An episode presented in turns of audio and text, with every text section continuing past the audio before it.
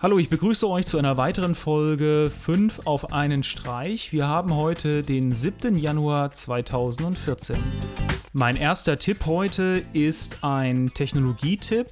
Gestern gab es eine Pressekonferenz von Nvidia. Da wurde ein neuer mobiler Prozessor vorgestellt und es ist wirklich interessant gewesen zu sehen, wie sich die Grafikleistung über die Jahre hinweg entwickelt hat und wie weit der Abstand auch zwischen Desktop und Mobil in den letzten Jahren gewesen ist. Mit dem neuen Nvidia K1 Prozessor mit 192 Kernen wird sich das Ganze in der Zukunft ändern. Bei meinem nächsten Tipp dreht es sich um Smart TV, eine Technologie, die die von allen Fernseherstellern konstant weiter gepusht wird, weil natürlich Fernsehverkäufe in den letzten Jahren immer weiter abgenommen haben und durch die entsprechende Smart-Technologien, die Integration von Applikationsplattformen, wollen die Hersteller ihre Fernseher besser auf dem Markt platzieren.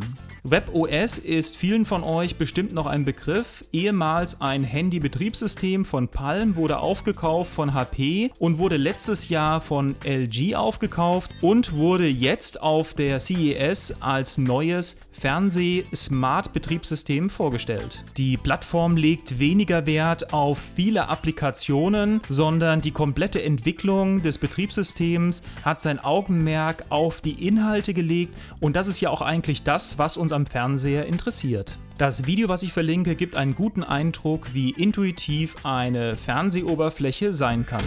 Als Spieletipp habe ich heute ein Spiel für iOS und Android und zwar Sprinkle Islands. Sprinkle Islands ist die Fortsetzung von Sprinkle. Das Ganze ist ein Wasserphysikspiel, ein Knobler, äh, in dem ihr Einwohner vor den Flammen retten müsst. Ihr fahrt einen Feuerwehrwagen und müsst unzählige Brände auf unterschiedlichsten Inseln löschen. Das Spiel garantiert einige Zeit an Spielspaß. Es gibt insgesamt 48 Level und Herausforderungen und am Ende jeder Insel gibt es noch einen großen Bosskampf. Als kurzen Videotipp heute habe ich die neue Mini-Drone von Parrot. Zum Abschluss habe ich noch einen Hardware-Tipp für euch und zwar die Eneloop Akkus.